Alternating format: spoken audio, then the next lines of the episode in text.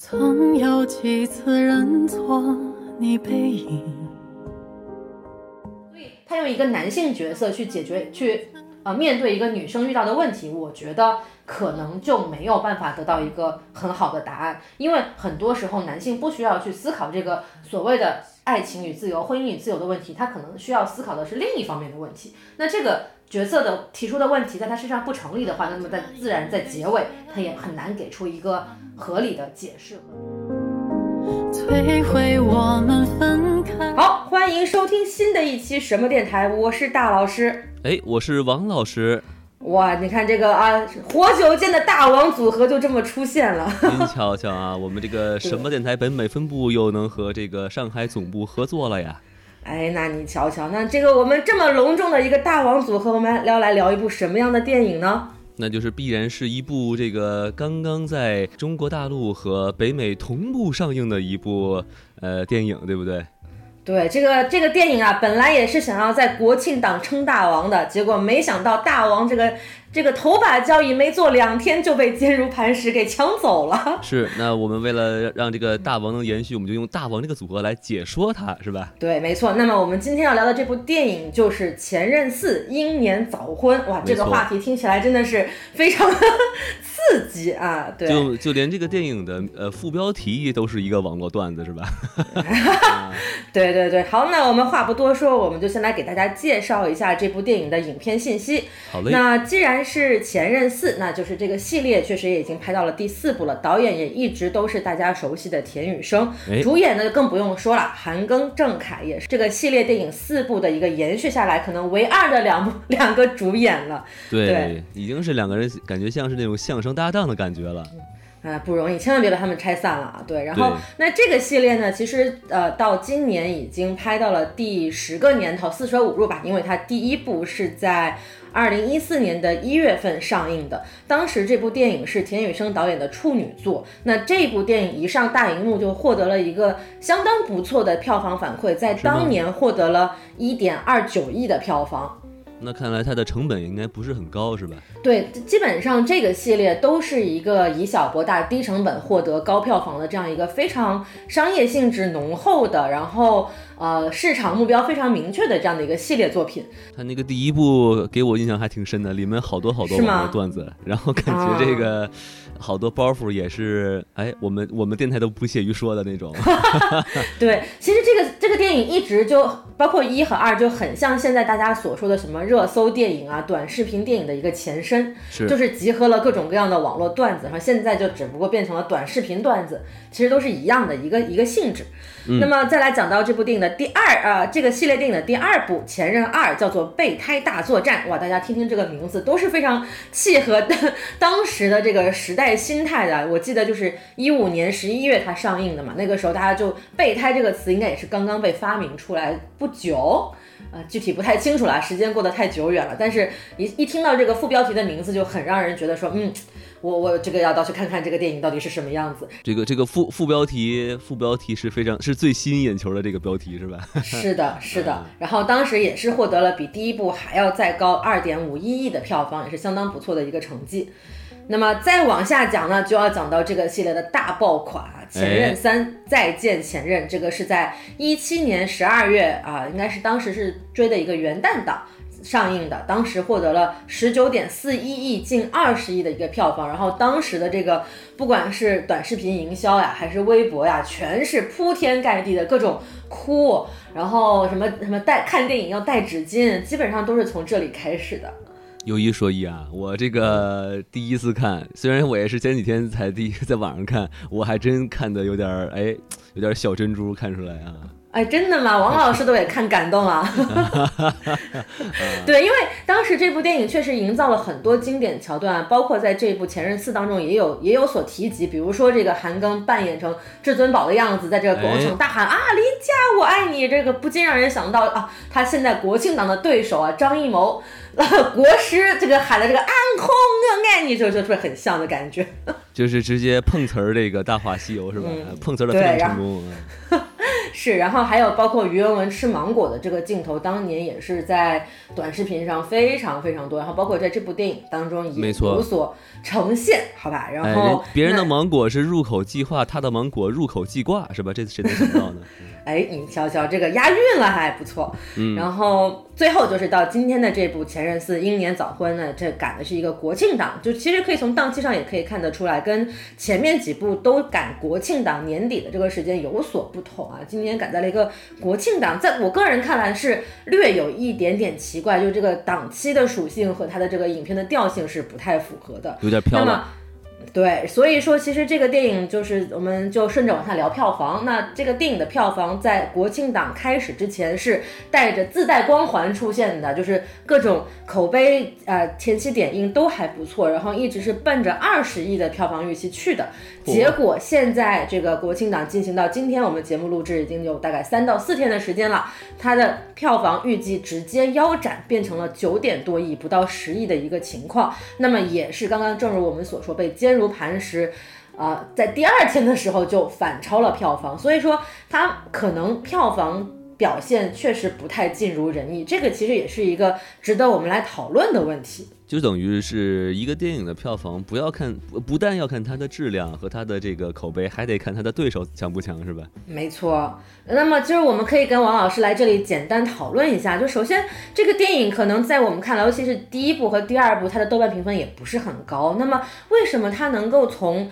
一个小成本的这样的一个所谓都市男女爱情性喜剧的这样的一个非常可能在当年不是很主流的一个门类发展起来，并且拍到现在成为一个比较热门的商业 IP 呢？就是我们可以来聊一下这个问题。王老师来，要不您先分享一下您的看法？啊，我其实也不是很理解，因为我看网上他的骂声其实很多，三观不正、剧情脑残，然后不知道为什么这么多人喜欢，但是他就是确实是，呃。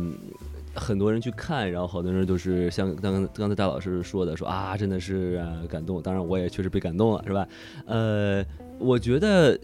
有没有一种可能，就是说，虽然它的本身的电影的质量不怎么样，但是它对于同类型的电影里，就是这这种呃都市青年爱情喜剧，它也许算是这种呃矬子里拔将军也好，还是是直接说鹤立鸡群也好，就是它的品质算是不错的。这个大老师有有所了解吗？就我觉得王老师其实说的挺对的，就是他可能就是这个品类在国产爱情电影这个非常就是非常洼地的 这个类型片当中，它其实呃不管是融合网络段子，还是迎合当下可能年轻人的心态，其实做的都还是不错的。包括刚刚我们介绍它的这个系列电影的主题啊，比如说前任这个话题本身可能就自带一些吸引力，对吧？那谁没有个前任呢？还啊，哎然后还有比如说你又提到一些备胎呀、然后分手啊，包括啊、这个结婚啊，都是很迎合当下市场里面年轻人婚恋观，然后爱情观的一些话题。那么在这种话题的引导之下，他又做的很。呃，下沉这个词我们不去讲它的褒义还是贬义，但它的下沉，它就去打通了很多可能非一线、二线城市的观众的一个渠道，它就更多的人数，三四线城市的这种呃，可能在生活当中遇到这样的问题，更多的这样一个受众人群，他去把这些人的问题在大荧幕上展现出来，可能就会受到更多的票房追捧。这个也都是我们的一些呃个人观察和感受了，可能不一定是真正的实实际的原因，但是我觉得这个一个是下沉，一个是它这个迎合时代的这个潮流，这一点它是一直到现在第四部为止都坚持的不错的一个做法。而且不是是有人有调查过，就是他百呃至少就是前任三的百分之六十的这个观众都是女性嘛。就是他其实对于女性的这个吸引力还是挺大的，当然肯定不是由于这个韩庚帅 或者这个郑恺帅啊，那那我觉得也是有一定的原因的，就是直到前任三，我那天回看这个三的这个片段，我觉得当年的韩庚还是挺帅的。然后在四里面吧，我就觉得，哎，这个身材怎么走样成这个样子啊？当然这个确定啊是身材的问题吗？这个脸，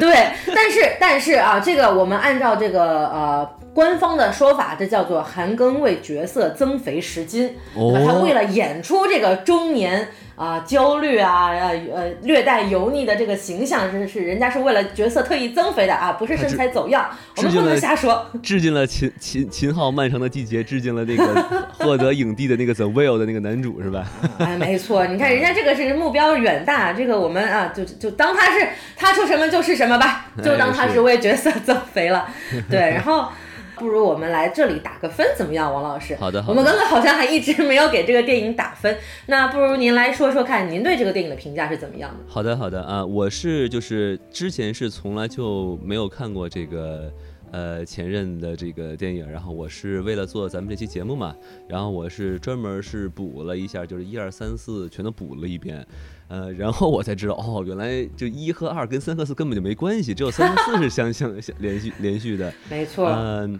然后呢，那个我觉得第四部有一些东西做的还是不错的吧。第一呢，就是说它确实不像前三部一样，就有一些真的是比较恶俗的一些段子和笑话。我其实，呃，那些东西我觉得就是。网上也都看过了，然后你用在过电影里就觉得时了，对，就就觉得很没意思，然后也很尬，嗯，然后呢，等于是说他去其糟粕是吧？然后呢，嗯，呃，精华呢，咱也不知道有有没有精华是吧？呃，然后呢，他同时还是延续了第三部的剧情，并且他还有一些呃剧情的对应，我觉得做的还是算是不错，挺高级的。至少能让我不能说是老粉吧，就至少是让那些对于嗯、第三部有一些印象或者有一些所谓的情怀的观众，他能获得一点感动和一些呃反响。嗯，另外呢，就是他的有一些包袱，我觉得还是挺逗的，到时候我们后面可以去聊一聊。呃，并且呢，他的一些议题哈，就比如包括他对于就是呃，就是什么结婚冷静期的这个、嗯有一些他们的一些对话呀、交流呀，我觉得他其实是有有一些社会意义的存在的，所以我是这里是我觉得是一个加分项。嗯，所以呃当然啦，就是他的，你要是把它就从一个更高的角度来看呢，它确实就是一个。你就是看完之后就觉得，哎，看个乐儿，可能有点小感动，然后它其实也就是没有什么太多可以回味的东西了，呃，所以我大概能给一个三点五颗星的一个分数。嗯，那还不错呀。是的，是的，嗯，大老师嗯您怎么看？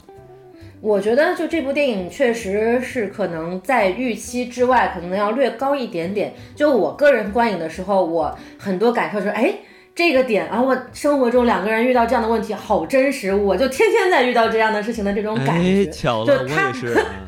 对，所以他对这个呃两两人恋爱关系也好，或者包括这个所谓的结婚冷静期、模拟婚姻生活的这个观察上，其实做的还是比较细致和写实的。就是这一点，我觉得是值得肯定的，相当就是让人在看的时候，在轻松之余还能哎有点思考。那但是你从整部电影的这个结构，包括就是故事线的走向上来讲，尤其是它的结尾，我自己认为有点过于的草率了。然后那。综合来讲，其实这部电影我可以给到一个三颗星啊，就是刚刚及格这样的一个成绩，我觉得不好不坏吧，肯定没有什么特别大的问题，观影过程当中也是比较舒适的。但是呢，你说它有多好，它也好不到哪儿去，毕竟它的这个底子在这个地方，我觉得它的目标也不是说我要做一部呃多么永垂影史的神片，它可能的服务的目的就是我要让大家走进电影院买张票看看这个电影，然后能卖得好就不错了。我觉得在这一点上，其实呃野心不是那么大，然后又有一点思考，这一点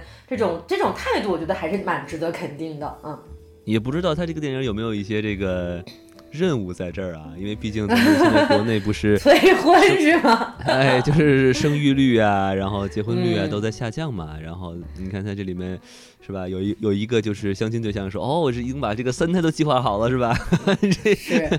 嗯，我觉得多多少少带一点嗯讨论这个话题的性质吧。至于有没有任务啊，这个不是我们能够想象得到的。然后，那我们到这里啊，聊完了他的这个影片简介，聊完了他这个系列表现，然后也聊完了他他的票房之后，包括打完分了，那我们就要正式在这里画一条剧透线啦。没错。还如果还没有看过这个电影的观众呢，我觉得大家如果为了在国庆档看个开心啊，找到一点微小的共鸣，然后也不用那么沉重的话，倒是可以去看一看这部电影。那不看也没有关系，也可以继续往下听。反正就是从这里开始，我们就要开始剧透了。哎，三二一啊！这次孟云还是单身啊。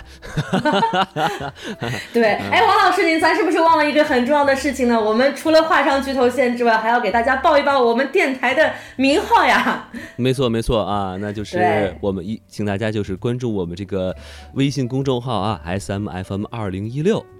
S M F M 二零一六，那关注了我们公众号之后呢，就会弹出一个可爱的这个啊，不是恋爱机器人哈，一个可爱的普通机器人，然后把你拉到我们的听友群里面，呢可以在群里面大家更深入的去讨论各种各样的电影的话题，然后我们也会随时跟大家交流啊，欢迎大家关注加群。哎，群里有。也有不少的这个帅哥靓女啊，然后对，也有不少的单身青年，哎，对吧？那至少可以保证你们俩的是兴趣是相投的，对不对？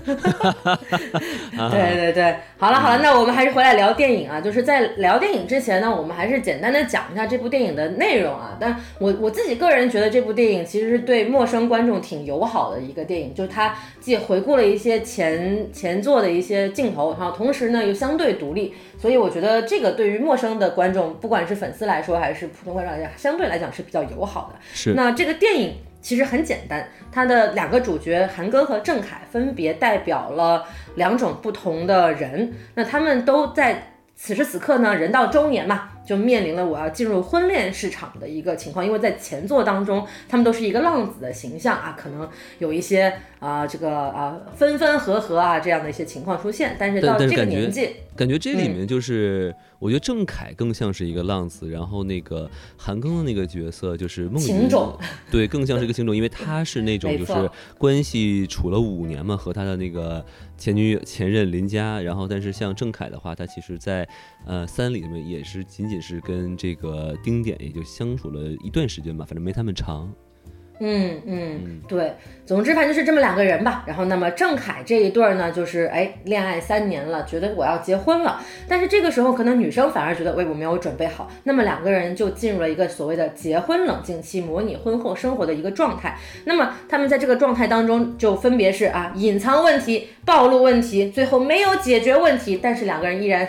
在一起，这是郑恺和丁点这一对啊，不是我们讲丁点饰演的这个演员叫曾梦雪啊，我们就是给人家一个尊重啊，就是啊郑恺和曾梦雪这一对啊，他们是这样的一个剧情故事。那么来到了韩庚这一对，韩庚这一对在上一上一部当中跟于文文饰演的林佳啊，就是非常的爱恨纠葛。那么在这一部当中，他们是已经分手了五年了，然后呢，这个林佳也成为了一个。带着孩子的母亲来，然后两个人再次见面之后就正式告别，然后韩庚又进入了一个新的。一个单身的状态，那么他也需要就是结婚呐，他也被催婚呐，然后他就去相亲，然后在相亲的过程当中遇见了一个叫做柳柳的，由刘亚瑟饰演的这样的一个女律师的一个很帅气的女律师啊，没错，然后两个人相亲了之后就遇见了啊，很心动，然后两个人也很享受这种心动的状态，但是最终啊，由于各种各样的原因，两个人最终没有走到一起，那么其实就是韩庚和。郑恺这两个人分别代表了面对婚姻的两种不同选择。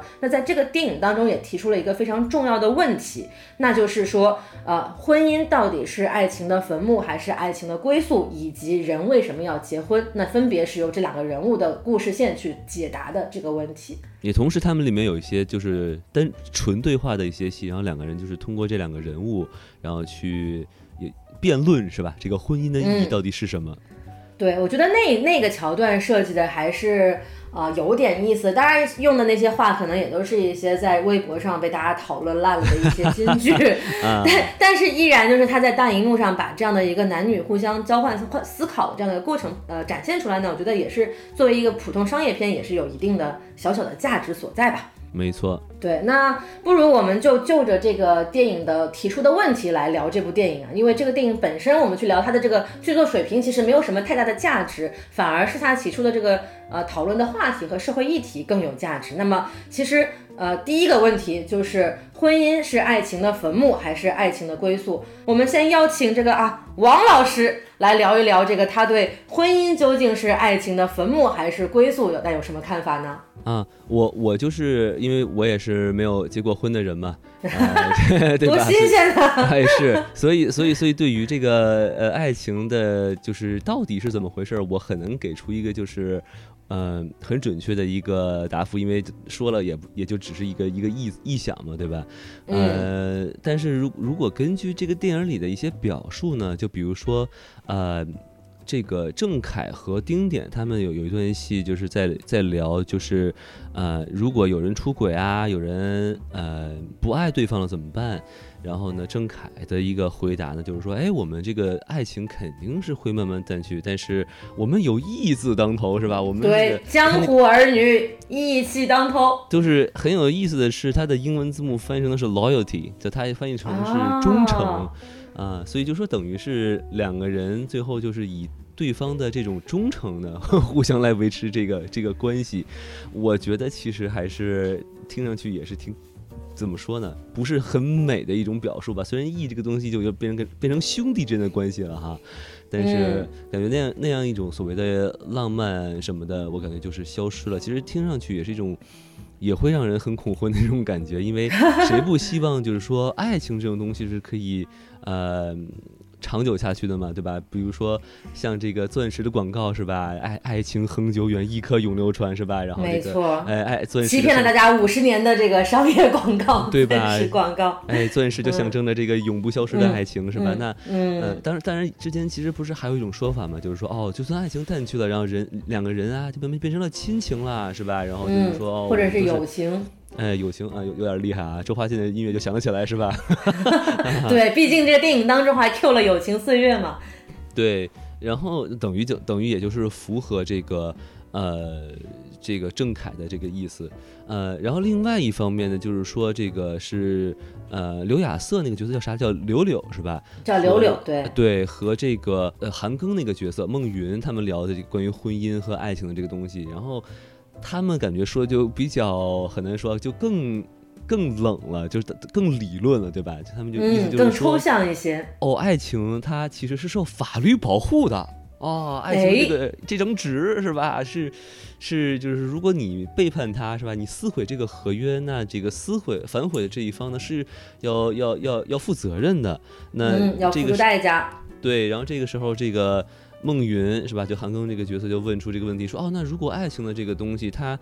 如果是受到这种约束的情况下，那它是不是就变质了？那个意思，然后其实也是一个很有意意思的一个思考。而且我我记得里面还有一段对话是，就是两个兄弟嘛，呃，于飞和孟云他们在聊，就说哦，你们八零后，也就是我我这一代人，你们八零后是不是就是说对于爱情要的就是特别多？我觉得反正我不知道其他人同同龄人哈，但是我还真的是觉得，就是我觉得有爱还是真是挺重要的。所以我个人来说的话，我真的不希望。我未来假设有婚姻的话，我不希望它能会成为我爱情的坟墓。嗯，确实确实，应该也没有人希望婚姻会成为爱情的坟墓。但是我们他就电影提出这个问题，其实也是基于现在很多人就是可能，包尤其是年轻人吧，对婚姻非常的恐惧，甚至拒绝婚姻的这样的一个现状。然后包括我觉得刚刚王老师提到的一个场景很有意思，就是呃郑恺和曾梦雪就饰演的这个，就我们就用这个角色名字来来称呼他们吧。呃，是用角色还是用演员名字呢？用演角色角色，我们只用说四个字儿是吧？然后演员得说得说这个五个字儿，我们就说四个字儿了吧？嗯，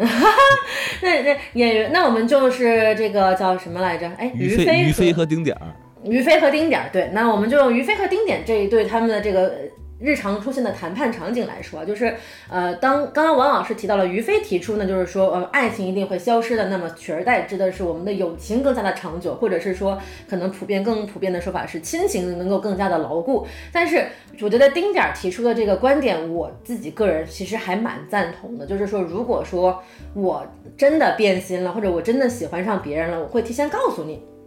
我觉得，我觉得这一点是还蛮新的一个提法，至少在电影当中，可能主流的这种价值观当中提的并不是非常的多。这个其实我不是很理解，大老师，我我我 这个是什么意思呀？意思就是说，如果告知了就不算出轨了，但是就是爱情该结束还是结束，是这意思吗？嗯，我觉得就这个其实涉及到另外一个问题了，我们在这里可能聊远了，但就是说可能呃，类似于就是在。呃，两个人已经有婚姻关系的情况下，我可能真的遇到了另一个我更喜欢的人，那这个时候人要做什么样的选择的一个问题。那有的人就会。比如说，出于这个法律的约束也好，出于自己的责任心也好，他会觉得说，嗯，我要对我的这段关系负责。那么，即便是我对别人有了心动的感觉，那么我压制住我这样的情感，那我继续跟我现在的伴侣，呃，维持我的生活。那另外的一个选择就是说我直面自己的内心，然后我直面，甚至可能是直面自己的欲望，然后我决定说终结这段现存的关系，我去开启一段另新的关系。那么，但是在开启新的关系之前，我一定要告知现在的这。个关系当中的伴侣说：“我可能要跟你结束关系了。”那这个结束关系的原因是因为我对别人产生了更呃浓厚的情感。我觉得就是有这样的一个提前告知的过程，其实是在我看来是可以被接受的。不管是我自己去做了这样的选择，还是对方有这样的情况，我可能在目前啊，当然真的遇到了也不好说。但是至少在目前，我想来，我觉得这样的做法我是可以接受的。嗯，我觉得大老师说的这个观点很有趣啊，但是我觉得应该社会上肯定还会有一种马后炮的一种声声音，就是说，哎，为什么结了婚之后，明明大家都有是由激情开始，为什么激情会冷却？那是因为你们夫妻生活没有好好去经营 啊！一个巴掌拍不响，你们两个都不一起拍巴掌，那就啪啪啪不了了吗？就是意思就是说这个，哎，感情就会淡了，是不是？所所以还是要鼓多鼓掌，嗯。对，意思就是说呢，就是当当然我也不知道哈，就是到底是应该怎么做才是对的，但是是有没有这么一种说法，就是两个人要努力的去爱着对方啊，然后要呃控制自己，然后既然是当年呃当着大家的面是吧，然后把这个山盟海誓啊是吧，爱你一辈子呀，然后是呃夫妻对拜啊，这都都都是形式上的嘛，但它不能是完全没有意义的事情，那么没错没错，需不需要两个人一起去？呃，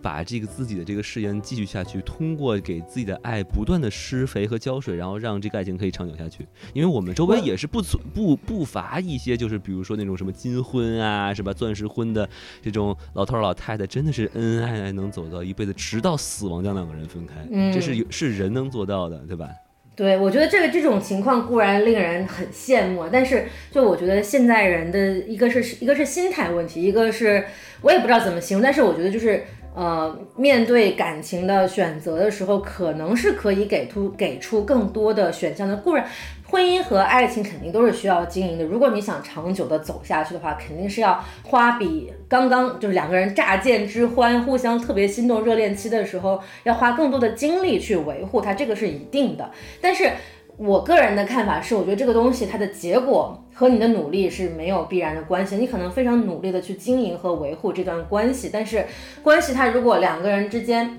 呃，互动的这种这种东西它消失了，它就是会慢慢的淡去，你很难说啊，它已经消失了，我还要去把它强行拽回来，这个其实是一件很难的事情。是是是，这种情况很多发生在一种东西，就是叫两个人发生了一些变化，但是这个变化它不同步，对吧？比如说很简，举一个很简单的例子，两个人结婚好好的，然后突然有一个人到国外工作了。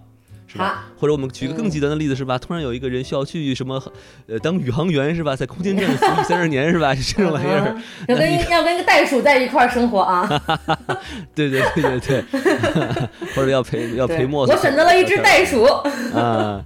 是，就是这种情况下，那确实真的是。常人是很难去维系这种这种关系，就是两人做到同步，其实真的是，呃，很多是受到一些外因的因素去改变，让人两人两个人变得不同步，然后两个人的世界观啊、价值观发生了一些变化之后，那确实是很难再靠所谓的共同努力去维系这个爱情的。是的，是的，所以我觉得这部电影它的这一点也是它值得小小的肯定点，虽然它没有把这个话题展开说，我们在这儿说的是有点多了哈，但是它也提出了一。一种就是现代视角下这种对于啊两两啊两性关系也好，恋爱关系也好，婚姻关系也好的另外一种选择的这种呃可能性和看法，我觉得这一点就是它是有跟上时代潮流，并且。敏锐的捕捉到了这个当下可能潮流年轻人的一个心态的状态的。嗯，那我们再拉回来说这个婚姻或者爱情坟墓还是归宿的这个问题哈。然后那这部电影在我看来，它的整个的一个设置的默认前提还是。婚姻是爱情必然的下一步，婚姻是与爱情强相关的。刚刚王老师其实也表达了，就是说他他认为，就是王老师认为，就是这个爱情在婚姻当中还是很重要的哈，就是还是要有爱才能就是两个人长久的在一起。但是就像我们刚刚讨论了那么久，就是如果说一个人出现了变心，或者一个人出现了这个我不想再继续这段关系了怎么办？那我觉得在这样的一个社会心态下面，其实，在当下更多的年轻观众心里，至少在我看来。可能婚姻与爱情已经没有这么强的相关性了，所以其实他在这个电影当中提出的这个问题，他是自己设了一个默认前提的，他在这个前提之下去回答这个问题。那么电影也是基于在这一点之上，面对这个婚姻的必然性当中去呈现两个主角不同的选择、不同的状态。那么其实也是因为他默认了设置的这个前提，那么最终选择走进婚姻、维系关系的。郑恺，也就是于飞的这一对儿，其实他的故事更有看点，他也更有现实性，他也更具体。而韩庚的这一对儿，就去思考了一个更深的话题，就是人为什么要走进婚姻，他就变得有一点可能形而上了、抽象了，他就更少的有一些现实相关的东西。这个我觉得是整部电影的一个很大的一个区别，就是在呈现两个主角的呃人生选择上，他们这个是有很大的区别的。对，那。我们接下来其实刚刚聊的更多的是爱情和婚姻的关系。那么我们再进入到他这个更深层次第二个问题啊，就是人为什么要走进婚姻？也就是韩庚呃孟非这个角色所思考的这个问题。孟孟云孟云孟啊哦孟云，对不起，孟非是那个光头。那是那是前任五的，他就变成孟前前任五就变成孟非了。对对对，他就也确实嘛，他相亲也是非诚勿扰嘛。嗯，对对对对，我们我们其实可以再来聊聊这个更更更进一步的话题啊。其实我觉得这个问题才是现在的观众真正面临的问题，因为爱爱爱情是婚姻的坟，呃，婚姻是爱情的坟墓还是归宿？这个其实更多的还是看个人选择。那。至于为什么要走进婚姻，这个可能就确实啊，如电影所说，掺杂了一点点哲学的和社会的问题。是。那这个，哎，不如还是依然请这个王老师来聊一聊，您觉得这个人为什么要走进婚姻呢？就是如果哲学我不太懂啊，但是社会学的话，其实我在网上也查了一些资料哈。就比如说，对于这个社会学家来说呢，婚姻它其实是，嗯，有三个需求嘛，一个是这个繁衍后代，一个是合作，另外一个是就是舒适。繁衍后代那就顾名思义是吧？那两个人结合肯定就是为了将。让让后呃有有这个下一代啊，然后所谓的爱情的结晶嘛，对吧？然后这个合作呢，那就是两个家庭的这个结合嘛。那无论是这个在资产上啊、社会地位上啊、人脉关系上啊，那都是绑绑定在一起。那一加一，大多数情况下是吧？等等于二或者大于二的。然后呢，第三点呢，就是这个两个人哎会舒适，无论是有一方会照顾另一方啊，还是说两个人有共同的兴趣，会有很好的陪伴啊。那人毕竟是有社会属性的动物，那所以就是两个人在一块儿，也是理论上应该会比一个人要舒坦，是吧？对，至 至少就是啊，生病了可能有个人照顾啊，你灯泡坏了有个人上去修一修，这个其实也是我们父母这一辈很多人就面临婚姻，在婚姻当中所经过的一些非常日常的小事啊。对对对，就是所以说，就是婚姻这种东西，在这种这种就是非常非常理论的这个前提下，它看上去好像似乎是一个呃很美的东西，但是我感觉，呃，一旦赋予在爱情上面之后呢，它反而就会变成一个非常就是。可能就要偏着哲学的东西了，因为它等于是要和唯心的一些东西相相关联了啊。那就比如说个个人的追求啊，然后两个人的这个关系啊，其实这个方面我就想的不是很多了。我不知道大老师在这个哲学这个层面有没有一些什么见解？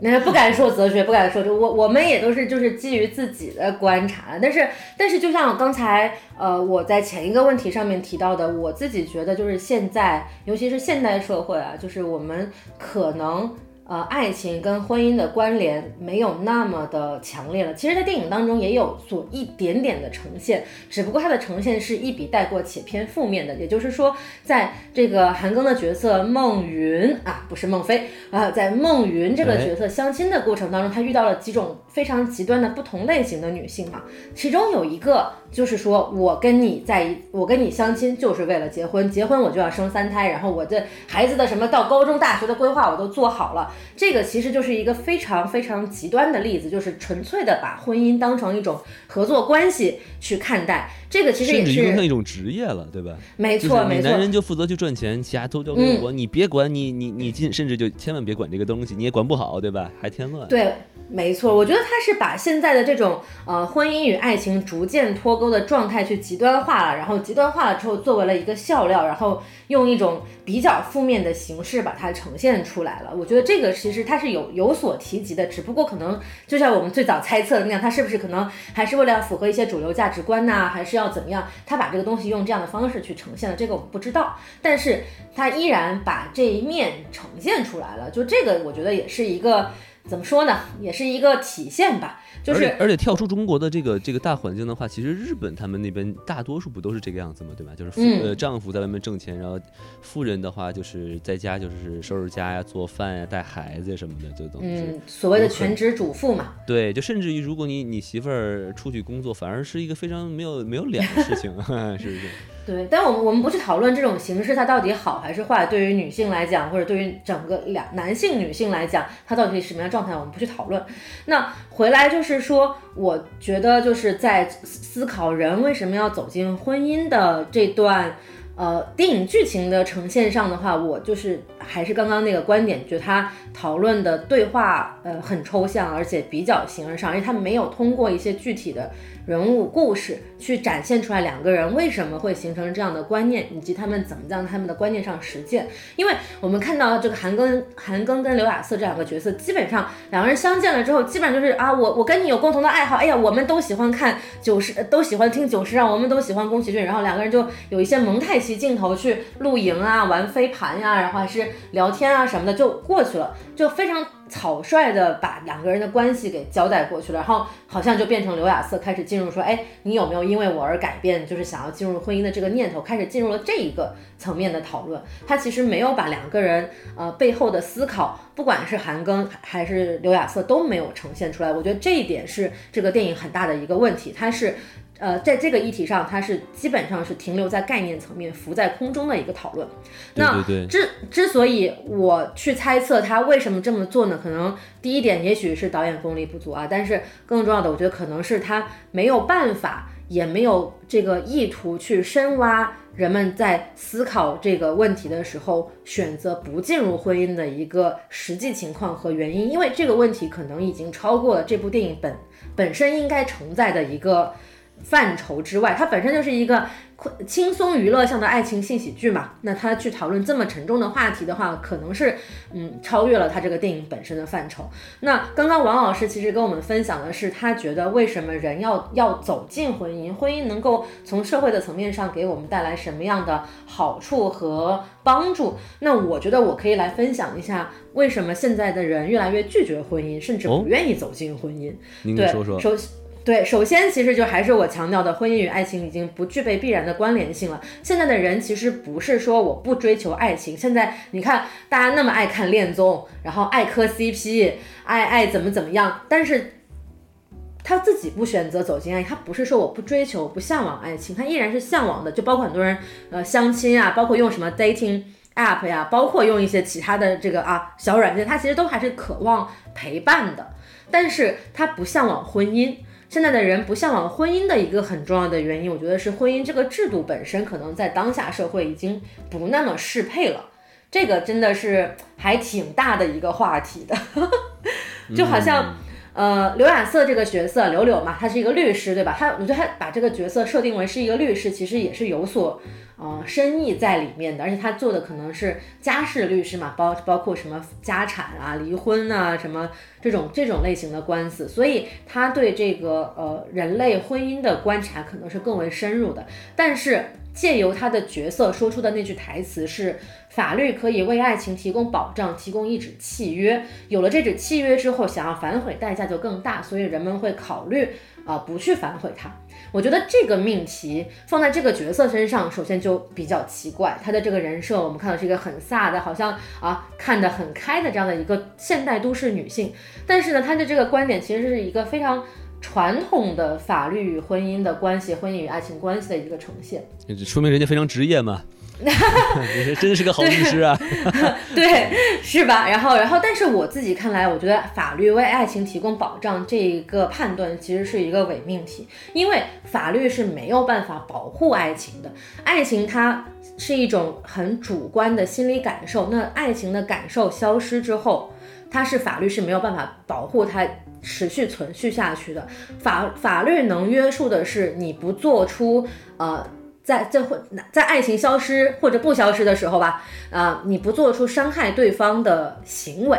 它其实是保护的是这样的一个底线，不管是呃人身安全还是财产安全，法律通过婚姻这种形式试图保护的是这一方面。但是我们我觉得啊，就是大家可能活在热搜上的人，也是经常会看到，就是婚姻这个东西，它已经很难保护，不管是你的人身还是财产安全，都已经很难去保护了，尤其是呃女性。可能在这方面感受会更加的明确，包括我们之前啊、聊过的一部电影嘛，就佟丽娅演的《我经过风暴》，它也是讲的这个所谓的家庭暴力的问题，就是法律无法保护的一个状态。那么这样的这样的新闻越来越多，这样的事情越来越多之后，就会让人们在心态上产生一个变化和质疑，就是说，既然法律既不能保护我的人身安全，也不能保护我的财产安全，更不能保护我爱情的存续，那么我为什么还要进入婚姻呢？这个其实我觉得才是引发人们去真正思考这个问题的一个呃，算是底层的原因吧。我自己的观察但其实是这个样子。大老师还有有一些婚姻，其实它并不是在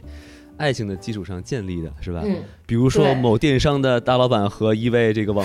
红 的婚姻，是吧？对，哎那种就更需要用用，就是他更需要用契约的形式去保护他的这个所谓的利益。但是反过来，这种东西也是很有可能被人去利用的。那被人利用了之后，可能在反馈反反馈到社会上，大家也会觉得说，哎，那既然是这样的话，我要保护好我自己呀、我不能让我的这些东西被人利用了，或者是怎么样。那尤其是在女性独立有了这个自己的经济条件之后，很有可能会想着说，那我为什么我要把我的这个啊奋斗了二三十年的这个成果与他人分享呢？可能也会产生这样的想法，所以很诸多的因素吧，我觉得都会导致大家现在越来越拒绝走入婚姻，而且、嗯呃嗯，现在的这种啊社会形势、经济条件不好的情况下，大家可能都会更倾向于把自己的。这个生活集中在一个更小的单元里面去，不去把它变得做这种大，就是往大家族的形式去做，可能，嗯，也是一个整个时代的一个变化吧。呃，对，反正我我现在插嘴的意义是，我认为哈，大老师说的是百分之九十九的这种的的婚姻和爱情的关系，然后我就是想强行插入这百分之一的这种，就是因为毕竟婚姻是这个社会阶层跨越的一个成本最低的一种方式，是吧？没错，这一点哎非常对。对，然后所以说呢，那么，呃，这个其其实就体，我觉得更能才能更体现出，就是说婚呃婚姻它的在法律上的这种呃用途，就是因为嗯无论你说如怎样的海誓山盟是吧，你做了什么东西，但是人是不可能知道另外一个人是想什么，无论这个人即使是这个人是、嗯是你的妻子还是你的丈夫，你都不可能他知道他在想什么。那你但是两个人的结合，两个家庭结合就意味着财大大大概率意味着财产的这个的共享。那么，如果有一方是有这种不不这个不好的这种呃理念去进行这个婚姻的话，那呃归根结底呢，就这这个法律就是会成为最后这一道防线嘛，所以它还是有一定嗯意义的。嗯，是的，是的。但是但它是就像大老师说的，等于说这个其实是法律的这种所谓的保障的存在的意义，但是我觉得就是所以套用在这个呃这个柳柳和这个孟云这这两这对儿八八八聊这个，就感觉是不是有点云里雾里了，是吧？是的，是的，对，嗯而且而且我们回到电影的这个设定上来讲，韩庚他是一个呃，就是中年，然后事业创业成功吧，算是创业成功，然后经济独立，然后个人生活条件也比较好的这样的一个呃所谓的优质中年男性了。那么对于他的这样的一个社会阶层这样一个身份来说，他完全没有进入婚姻的必要。所以说，在电影当中，他最终也没有选择进入婚姻。当然，这个电影呈现出不是说他理性做了这样的一个选择和判断，而是他的感性上啊，这个两位前女友，一个于文文就在说啊，你就你没有向前看，你把你自己束缚住了。然后另外一个应该是叫演员叫什么我忘记了，演员叫罗米，角色叫王罗米。王子的这个这个前女友说，他说啊，你要是没有准备好，你就不要把别人拖下水。他其实是通过一个感性的方式去呈现这个角色的最后的一个选择。但是我我自己的理解是，除了感性层面上，他可能确实还是一个没有长大的这个嗯大男孩、小男孩，感情上还不够成熟，不能够自己走出这样一段感情之外，他本身的这个社会的生活和他的身份地位。不强迫他要去走出这个自己的舒适区，他一直可以在自己的舒适区里待着很轻松，所以他不需要去打破这个圈子。所以为什么大家一直问，哎，你你怎么不走出你自己的舒适区啊？你为什么不去愿意见识新的人，不愿意开始新的关系？因为他没有这个必要。嗯，我觉得大老师说这个点，其实我觉得很有趣，因为。呃，就是老孟这个角色，就是孟云这个角色，他是一个困困在前任里的孟老师，是吧？他就等于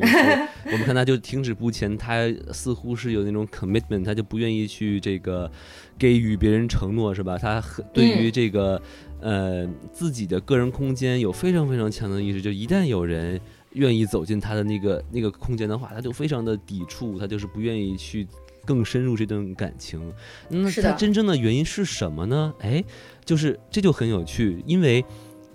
孟云自己从来就没说过自己为什么会这样。他虽然这个电影有很多很多的独白，但是孟云从来就没有分析过自己，而他的原因都是他的前任给的。是吧？比如说像刚才大老师说的，林佳说啊，你可不要拿我们俩当初的感情当标杆啊！你看，你言外之意就是，哎，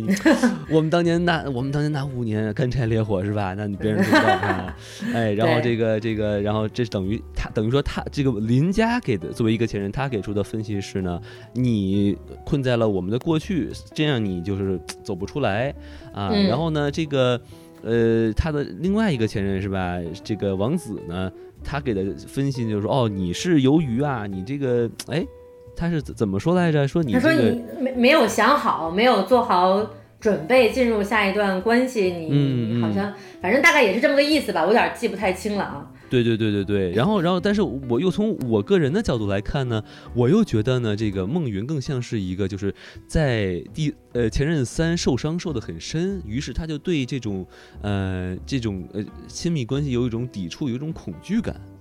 对吧？啊，然后呢，然后然后孟云自己呢，又又又这个非常含蓄的、侧面的，呃，说出哦，他对于婚姻这种有有疑问，是吧？这个其实我们也讲过很多次了，他和这个是的，呃，柳柳的这个律师这段关系说了说了好多，所以其实。呃，这个电影整篇他都没给出一个准确的答案，所以他其实我们可以把它理解成呢啊，很高明是吧？我们这个 横看成岭侧成峰啊，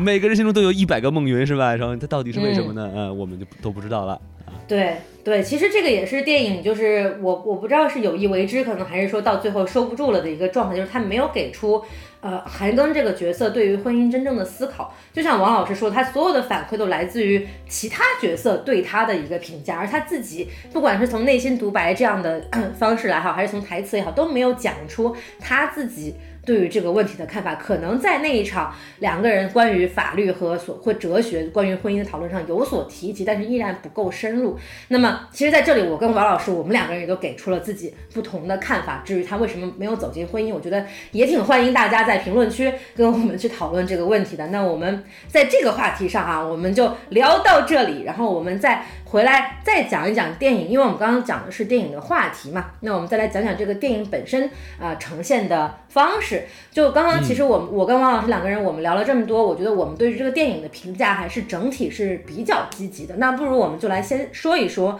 我们对这个电影喜欢的点在哪？因为刚刚王老师也说了嘛，他有很多好玩的段子和包袱。来，王老师，你来给大家讲讲段子吧。啊，段子这个。其实也有好段子，又不是很好的段子。嗯，我觉得里面就是有一些比较好玩的，就是，那个什么。就首先哈，我就是我在我也是在北美这边看的嘛，然后我看的时候，呃，全全电影院一共只有四个人，所以如果那种情况下，因为我就是我也之前也是对喜剧有点研究嘛，就是如果是有很多很多人在一起的话，如果这个包袱不是很好笑，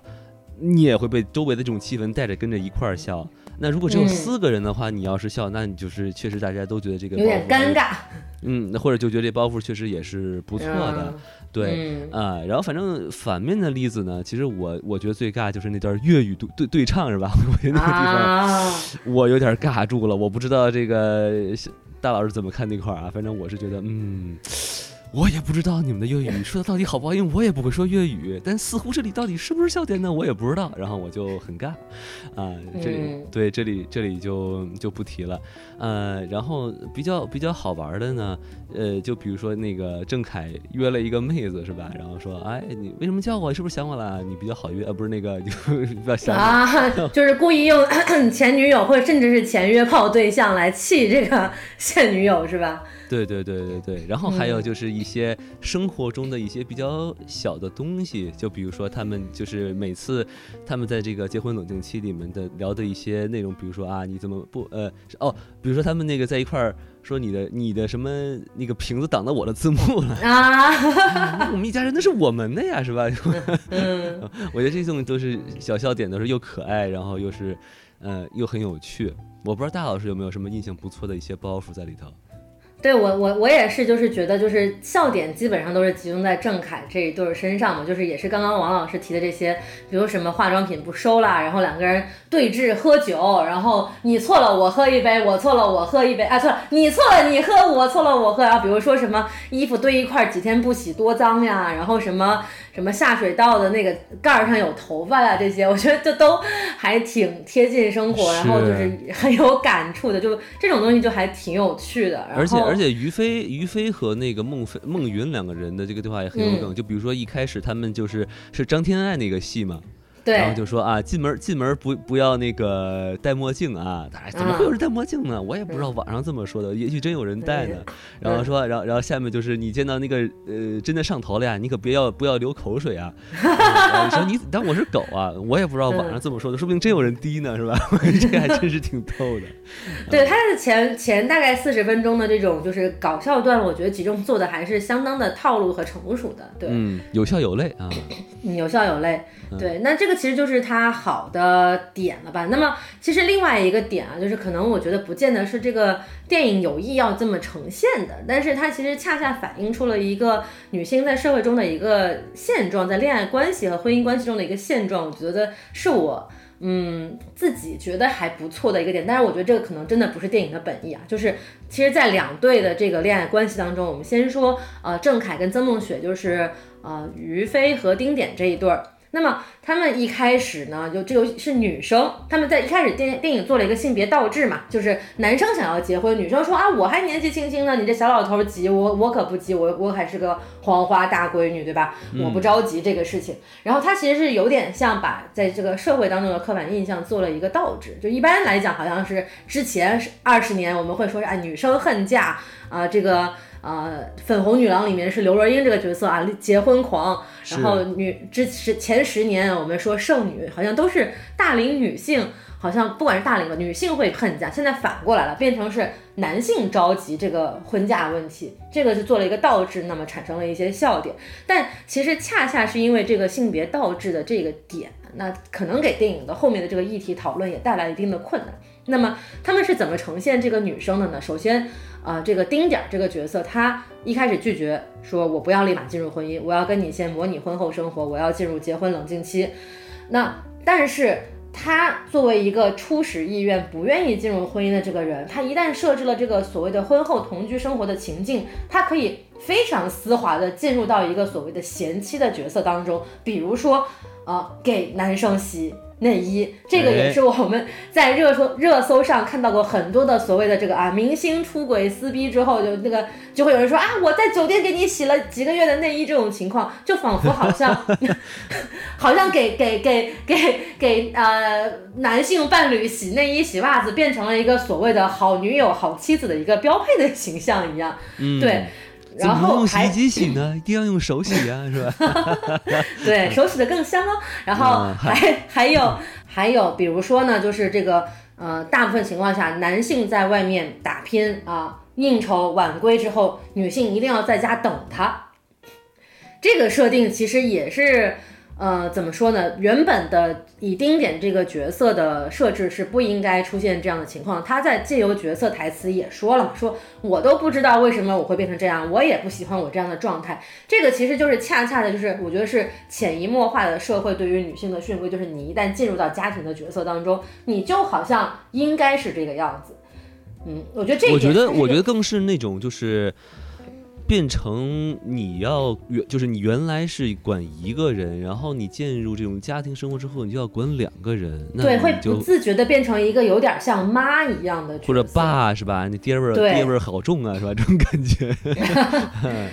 对，然后包括后面他们这个啊，在家等男人也好，然后我我的咖啡店是关呢还是继续啊？我的这个人生重大建议，我也要咨询我的啊、男性伴侣的意见呐、包括最后两个人关系破裂的边缘了，那我也我也是要佯装生气，摔门而走，要你来哄我，我才能可能回去。其实这些都已经不是这个原本这个角色可能会做的选择，他还是用一种非常。刻板的女性和男性在相处过程当中会出现的情况来刻画这个女性，哎，大佬就有点我们在说喜的点，还是我们在说不好的点？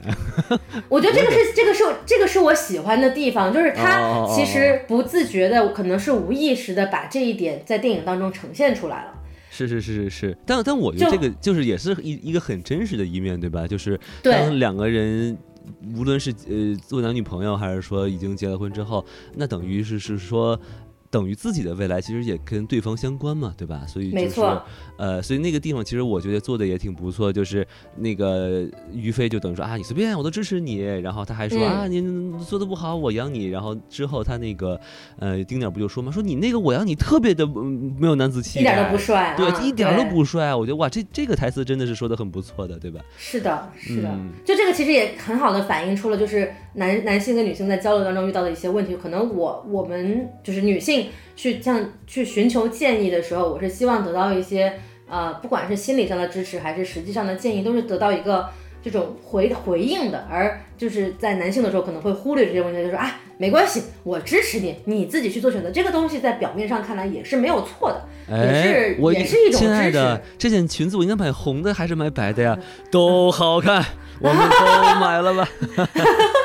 对，我觉得这个就其实是一个挺常见的交流问题的。但 anyway，我就是觉得这些状况，它既刻板印象，但是它又既真实的去呈现了女性在进入到社会设置的婚姻议题当中，她的一个不自觉的潜意识的角色转换。我觉得这个真的还蛮有意思的，只是说电影没有去展开，它也无意去展开这一点，但依然我觉得这种啊。客观的呈现是蛮有趣的，哦，大老师意思就是说，在在这个两呃二三二二三和四这看到了这个丁点的人物人物弧了，是吧？他成长了，算是一点点吧，但是这个人物弧不是不是剧情赋予他的，而是这个啊综合的一个、呃观众观影的心态去赋予他的。啊，是社会赋予他的。对，然后再回来讲一下柳柳的这个角色呈现。柳柳这个人物呢，就是她也是一开始以一个观察人类的心态，非常独立自主的都市女性进入到这个相亲市场。她可能并没有怀抱着说我一定要获得一个婚姻。的状态来跟韩庚相亲，但是他一旦开始了这个自己心动的，想要去跟对方走入下一段关系的这个进程之后，他也会非常主动的去把这个婚姻这件事情提到水面上来，提出来去推动这个关系。我觉得这个也是蛮有意思的一个做法。当然，柳柳这个角色，我跟您嗯、的看法可能不太一样，哎，那您说说，我我其实不是很喜欢柳柳这个这个角色。哎哎，就是那您来说说，呃，因为她一开始啊，她是一个感觉很独立、很飒的一个一个姐姐，是吧？然后呢，感觉呢，他对于这个一开始对于孟云的这种态度来说呢，也是那种就是说，哎，我们就是一个朋友，一个玩伴儿，差不多没感觉是吧？我想什么就说什么，然后中间可能就是经过说。哦啊，我们一块儿看过这个九十丈的一个音乐会，哎呀，你当年你就坐在我前面，简直是太巧了，是吧？然后呢，他他就等于是感觉似乎通过这件事情之后，就发生了一个很大的转变嘛，就感觉突然他就爱上他了。但我我是觉得。我并没有感觉到，就是说，呃，这个孟云做了什么事情很让他感动，然后呢，能让他特别特别的被他吸引。相反呢，就完全就是靠这些巧合。然后呢，我觉得可能这个编剧为了铺垫这一点呢，就专门把他刻画成了一个非常相信命运的一个律师，是吧？啊，我们算命，我们上面的夫是夫妻。然后呢，你看啊，那个我们你信不信平行宇宙？平行宇宙上我们可能是已经是一对了，是吧？反正他有这些这些对话，但就是。也会让感觉这个他这个角色从一个非常非常飒爽的一个不能说女汉子吧，应该算是一个独立女性，变成了一个突然就开始示弱了，是吧？发短信、发发微信说啊，我想你了，我想你了，哎呀，对对对，呃，一下就拎着一堆咖啡，但是他也我也不知道他怎么就知道孟云的公司在哪，他怎么，然后孟云就恰巧就坐在那时候就划水是吧？哎，然后就是哎呀，我就难过了是吧？哎，而且说实话哈，他说他的嗯去公司加班。那也许人家就是黑着灯加班，对吧？你怎么知道这黑着灯就不是全公司都在公司里加班呢，对吧？我也不知道他怎么就能看见他们没有在加班，反正就是哎呀心碎了呀，哭啊什么的。我就觉得这个转变太干了，我真的有有感觉这么好的一个角色就莫名其妙就被软化了，我觉得挺可惜的。对，我觉得王老师刚刚讲的非常对，这个其实是柳柳这个角色身上最大的问题，就是他。没有讲清楚为什么这样的一个看上去非常独立自信的女性会被韩庚这样的中年油腻大叔所吸引，两个人的火花点到底在哪？这个是这个角色最大的问题。但是我刚刚想表达说，我喜欢他这个，我我也不是想说我喜欢他这个角色，我想我想说我喜欢的是他也是对于这种女性。女性的形象不经意的呈现，就是反而是反映了客观社会的客观现实。就是哪怕是这样的一个女性，她可能也还是需要寻求婚姻的这样的一个状态，可能才会符合社会的一个认知。我觉得这个是也是一个嗯无意识呈现出来的一个东西。但是这个角色身上有一个我觉得嗯比较新的或者是有所突破的一个点是，就是在。啊，他跟韩庚的这个互动当中，不管是说我想我想跟你关系更进一步，还是选择退出这个关系，都是由这个女生啊主动做出的一个选择。我觉得这一点，他倒是去符合了这个人设本身的一个应该有的状态。但只不过在这个啊头和尾中间的这一段啊，就是王老师所说的，他们两个人到底怎么怎么互相喜欢上的呀？怎么样就想进入婚姻？这这个部分他是没有讲清楚的。是是是。嗯，但是我们好像又又在喜欢的点里面讲了不好的点。是是是。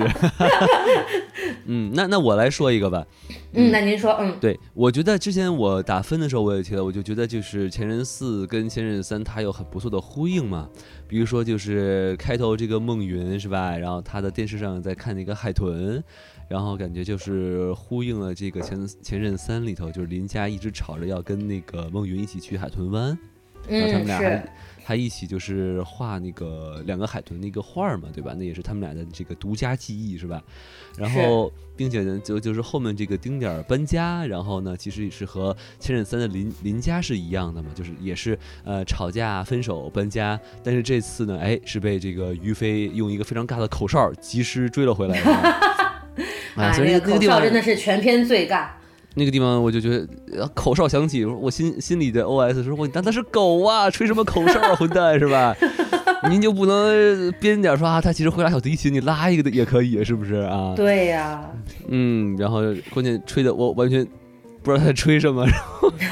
哎呦，那个真的真的是，就就我觉得那个地方确实还蛮好笑的，就是郑恺那个扭曲的面部，一边一边一边动情，一边哭戏，一边还要努力的把这个嘴。做出吹口哨的形状，这个真的还蛮好笑。最后吹口哨吹破音了，这真不容易 啊！反正怎么安你位吧，就是说等有有一定呼呼应，但是又没有重蹈覆辙，是吧？是不是想起了这个呃蜘蜘蛛侠里面那个最后呃安安卓 Garfield 最后救了这个 MJ 是吧？啊，没有没有重蹈覆辙是吧？啊，皆大欢喜是吧？强行碰瓷蜘蛛侠哈，没关系。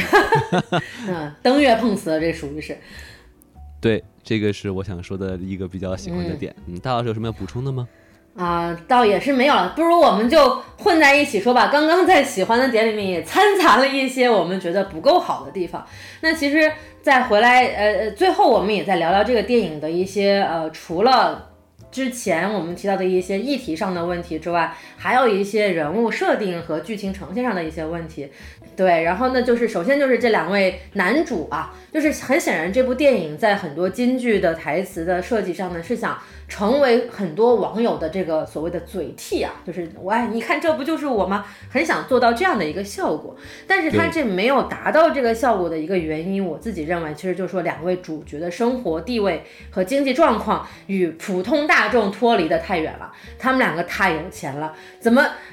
包括在上一部当中，两个人还在创业呢，就住那么大的公寓吗？就住那么豪华的这个房子吗？感觉非常的脱离现实，很悬浮。哎，但有一说一啊，他们好像是在四川，四川有没有可能他们的房价和生这个成本会比较低一些呢？嗯，这个我毕竟也没有在成都生活过，我也不太了解这个问题，叫由小宋老师在评论区给我们解答一下，怎么样？对。啊，但反正您说到这个点，我还真挺惊讶。他最后不是还报了工资呢，是吧？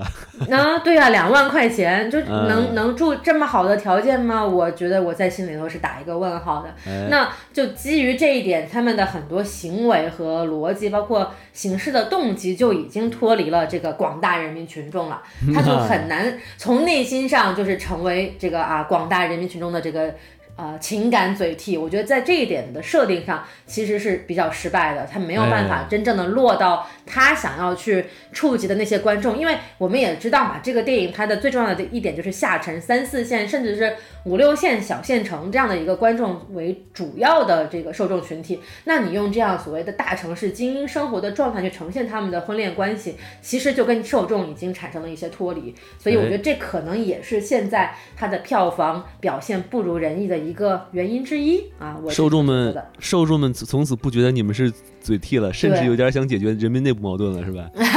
对，就是你跟我们不是一类人了啊，我们我们不在一块儿。对，这是这这是一点，还有另外一点呢，就是说在这个电影的后半段，尤其是呃两两对这个情侣之间去解决问题的时候，他们有点强行。因为两个人都没有真正的去解决各自的问题，这个韩庚的问题我们刚刚已经聊了很多了，我们就不再重复。那郑恺这一对的问题也是啊，他在生活当中，比如说两个人生活习惯不一样，生呃工作时间、生活时间不同步，那这些问题其实到最后两个人相拥而泣的时候，依然还是没有得到任何的解决跟沟通。他们就只是用一个很强行的响起 BGM，词曲一响，黄金万两的方式去两个人啊，我们两个就拥抱在一起了啊，和好了。但是至于怎么样真正的在生活当中去沟通、去适应彼此的生活节奏这一点，其实他是没有给出一个回答的。他他没有解决问题，甚至提出了一个新的问题，就是呃，林家的儿子的爸到底是谁？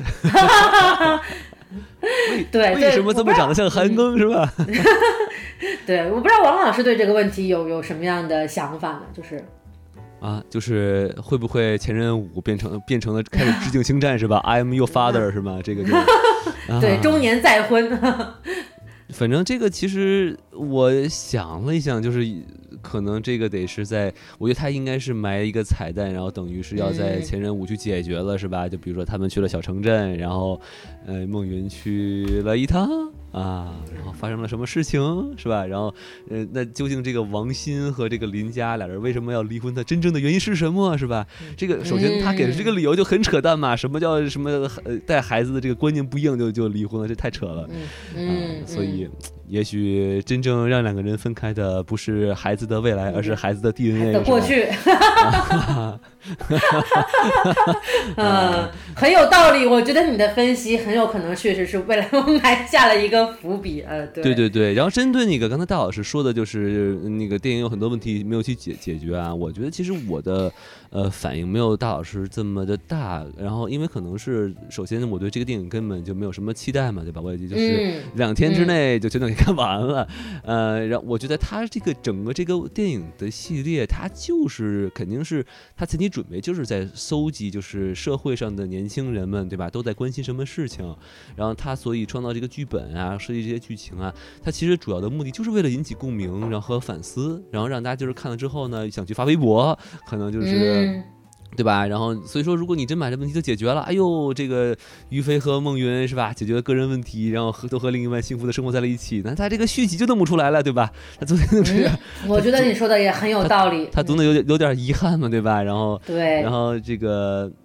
而且。我我觉得啊，就是他，我我不知道后面会怎么弄，但是我不知道大老师记不记不记得，就是这个柳柳柳柳送给孟云一个那个相机，老老式相机，然后这个孟云呢，在这个电影的最后啊，打开了他的一个尘封已久的一个房间，然后里面。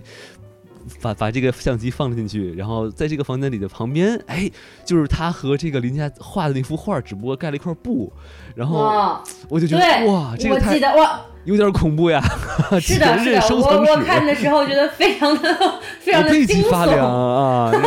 我我甚至想想起了那个招魂那个沃伦夫妇他们家那个地下室是，那个灵灵异物品收藏室嘛，对吧？就是里面有那个玻璃柜啊，装了一个安娜贝尔，是吧？反正就挺吓人的。啊，对对对，我也觉得，就那个地方，我我我也不理解他这个这个 这个设计是是图什么，就真的是怪恐怖的。对，嗯，就是说，我们最后来讲一下这个电影的一个我认为的一个存在的一个问题，那就是说，他在最一开始的时候，其实是用一个男性的视角。提出了一个女性处境的问题，也就是说，面临婚姻和恋爱关系的时候，我处于一个被动的状态的时候怎么办？那么，在这个前面的电影的前半段四十分钟笑料设置的时候，它这样的设置是可行的。比如说啊，于呃于飞特别想进入这个婚姻，哎呀，我一直催着对方，我一直怎么去做各种各样的努力。这个其实大部分生活当中女性可能会面临的更多的问题。我怎么样去进入一个稳定的婚姻状态？啊，同样的也是这个韩庚的这一方。也是我在都市生活当中，我拥有了一个自己比较舒适的一个生活圈，但是我又遇到了一个可能心动的对象，可能可以进入亲密关系的机会，那我要不要放弃我自己？这样的一个呃舒适圈去进入一个另外一个两个人生活的一个状态，我觉得这两个问题它都放在了这两个男性主角身上，而在现实生活当中，我自己认为这两个问题可能都是女性面临的概率会更大一些。怎么说呢？就首先我们来看韩庚的这一点啊，这个。男生遇到就是我到底要不要走出自己自己的舒适区，要不要进入亲密关系的这个问题上，其实男性去回答这个问题的成本是很低的。那男性一直都在舒适区当中，我不需要走出来，我进入一段关系、退出一段关系的社会成本和实际成本都是没有那么大的。那当然，有的男生也会说了，说什么结婚要给彩礼啊，买房买车什么，这也是一个方面。这其实也是为什么男青年可能不愿意进入婚姻的一个很重要的原因，就是说我要单方面的啊，去社会给我的经济压力很大。但是女性她面对的更多的压力是说，我的个人生活、我的自由的状态、我的这个个人发展会因为婚姻也好，因为生育也好，受到了一些改彻底的改变和。和转向这个问题，就是他在电影当中提出的这个因为恋爱、因为婚姻失去自由的问题，反而是女生遇到的比较多。所以他用一个男性角色去解决、去呃面对一个女生遇到的问题，我觉得可能就没有办法得到一个很好的答案。因为很多时候男性不需要去思考这个所谓的爱情与自由、婚姻与自由的问题，他可能需要思考的是另一方面的问题。那这个。角色的提出的问题在他身上不成立的话，那么在自然在结尾他也很难给出一个合理的解释和答案，他只能通过一些玄学的或者是很主观情感上的啊，你没有走出上一段关系这样的方式来去结束这个电影。我觉得这个是他的这个角色的问题。我觉得大老师的观点我不是很认同啊，因为大老师的观点似乎是在表达，就是在婚姻关系中呢。女生会受到更多的束缚，会失去更多的自由。我不知道我有没有理解理解错大的意思。有有一部分是这样的，但我觉得这个是完全从一个更加传统的婚姻关系上，可能是是这样，因为。女性可能是要负责去生育，要负责去带孩子，以及就是很多的社会压力。但是我感觉就是目前就是比较新的一代人的话，他们其实已经就是思想会更加的自由，就是他们自己会去想很多，就是关于可能会把视角放到更多自己的发展、各自己的享享受和快乐。我觉得对于这方面的传统的一些束缚，他们其实想的已经没有那么多了，甚至于都不会，甚至于是一种非常的嗯排斥着这么一个一个方。方式，然后这些人的婚姻观其实，以他们的婚姻观，可能就不会去这么看待这个女性的这种非常呃被动或者的，或者是所谓的就在婚姻关系中的一些劣势吧。我觉得他可能他们不就不是很这么说不是很 fair。呃，我觉得我觉得更，我觉得我能从中感受到的一些就是不平等的是，就是女性一旦离过婚的话，她可能会在社会上的一些压力会比男性大的，因为，呃，社会上不是有些话话会说什么男男的越离越值钱，女的越离越怎么样，对吧？哎，然后呢，而且里面不是有一个桥段，就是韩庚也是相亲对象中的一个，就是啊什么那个呃什么离过婚没有短暂婚姻无子女，无子女关关系全在对方是吧？然后啊，然后那个韩韩庚一句话都没说，就有有这么一个惊讶的表情。他说：“哎，你看你们男生就是一看一离婚就什么意思是吧？”然后最后把这个韩庚说的就是哑口无言，就是其实已经能可以看出。呃，我觉得就是可能编剧都没有再去想，就是说婚姻对于女性束缚的这个角度，而是说可能真正会影响到女性，就是离婚之后可能对女性的一些，呃，就等于多了一个标签的这么一种感觉，可能是非常不平等的啊。对对对，我觉得王老师说的其实是其中一个方面，但是我刚刚想表达的更多的还是就是从社会现实的层面。去来考虑这个问题，因为确实现在有大家会有新的这个更先进先进的这个思潮，说我们要去解放女性，我们要让女性在婚姻当中的束缚越来越少，更多的能去追求自己的生活和事业。但是实际上来讲，这一点基本上还很没有实现，然后就是大多数人还是遇到了这样的问题，所以。所以他在电影当中还是没有能够把这个东西给体现的出来，而且他把反而把这个束缚放在了一个本身没有束缚的男性身上，我觉得这一点是一个倒置和错位的一个设定。然后我这我对这一点其实是不是非常的满意的。当然，这个跟王老师讲的是另外一件事情了，这是两件事儿。我觉得互相不冲突也不矛盾，其实都是电影体现出来的一个问题。然后对，而且我觉得您说那可能更多是一种也是地方习俗的问题，是吧？比如说有些地方 上桌都是问题，是吧？那那那那素福就更更更别说了。是是的是的，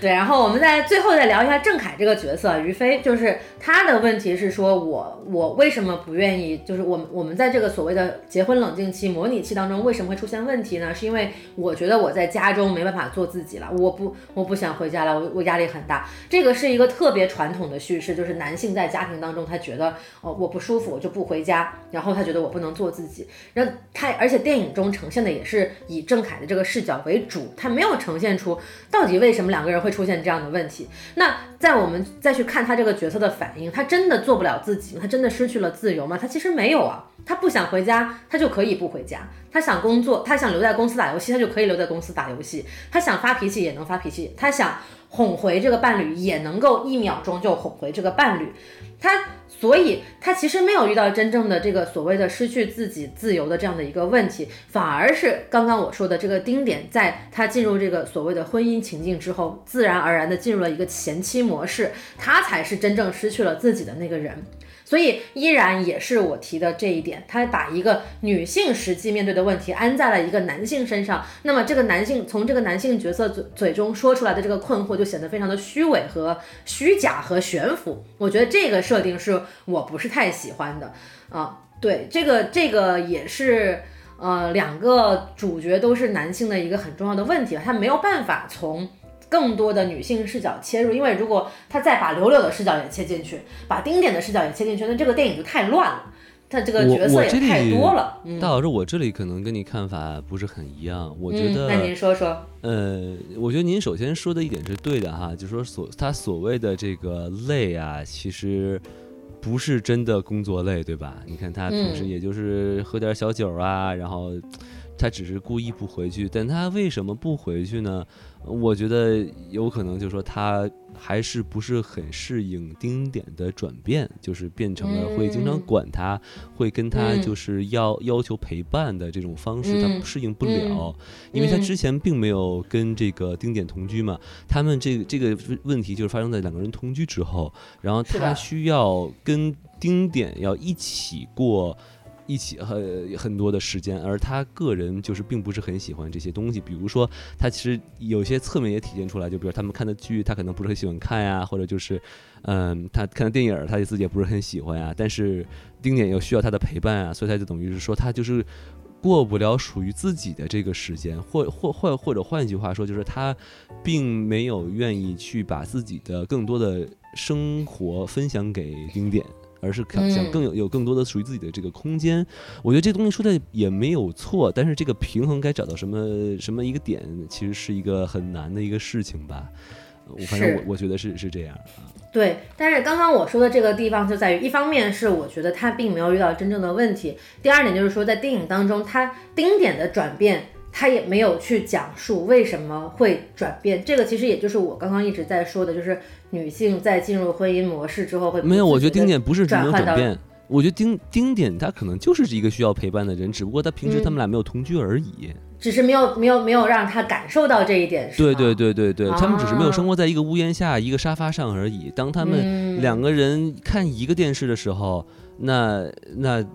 我觉得很多女生可能都是，就或者大有一些女生，或者是丁点这样的女生，她就会需要呃男男性伴侣的陪伴。嗯啊，您讲的倒也是一个观点，我觉得就是没有关系，我们这个观观点不一样，完全不是问题。我觉得其实也是这部电影给我们。带来了很多话题的思考的一个方面吧，就是我也就是提供另外一个角度去解读这个戴老师这个小说的这个现象啊。没错没错，我觉得其实我们已经把这个电影，就是可能导演都想不到能解读成这么多不同的侧面，我们已经把它讲的其实挺多。我们对于电影当中提出的问题也好，电影当中没有涉及的问题也好，我们都提出了很多我们对于这个恋爱也好啊，婚姻也好的一些看法。好，那我们其实我跟王老师这次真的就是，我也觉得是特别敞开的来聊这部《前任四》啊，可能这部电影确实能够。呃，本身带来它本身想要传达的不见得有这么多，但是它确实能够提供这样的一个基底，让所有的观众去再次的思考这样的一个问题。它而且它是以一个相对来讲比较轻松的方式，比较能够让人容易接受的方式去提起这样的话题。所以这部电影在国庆档依然就是我们觉得还是有一定的价值和意义的。那么听完了我们的节目的观众，如果还没有看过的话，不妨也可以。可以再去看看，然后一边看一边思考自己对这些问题有什么看法。那如果看过了的观众，也可以跟我们一起来讨论讨论，你们有什么样的看法？不管是在评论区啊，还是加群都可以。那么在这里，我们就要再说一遍我们的微信公众号啦，S M F M 二零一六。没错，S M F M 二零一六。好的，那非常感谢能够听到这里的听众朋友们，期待大家跟我们一起交流你们的观点。本期节目就聊到这里啦。拜拜，拜拜啊！祝大家国庆快乐！当然，这节目上的时候可能已经国庆假期结束了，工作快乐，加油！啊，对对对，加油，打工人！那那国庆都说，那那中秋就也快乐吧，是吧？啊，那顺便给大家拜个早年吧！嚯！好了好了，就到这儿吧，拜拜拜拜，嗯，拜拜拜拜。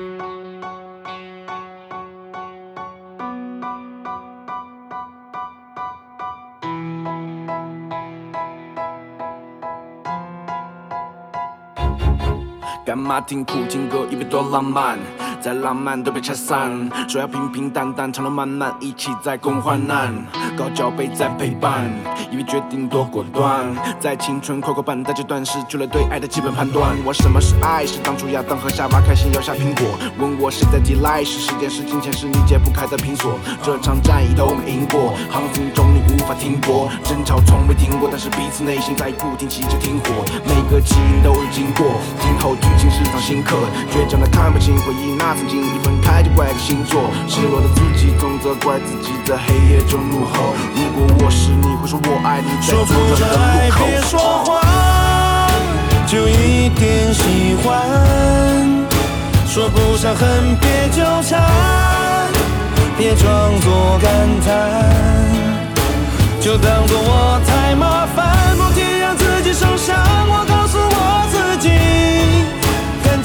就是这样，怎么一不小心太疯狂？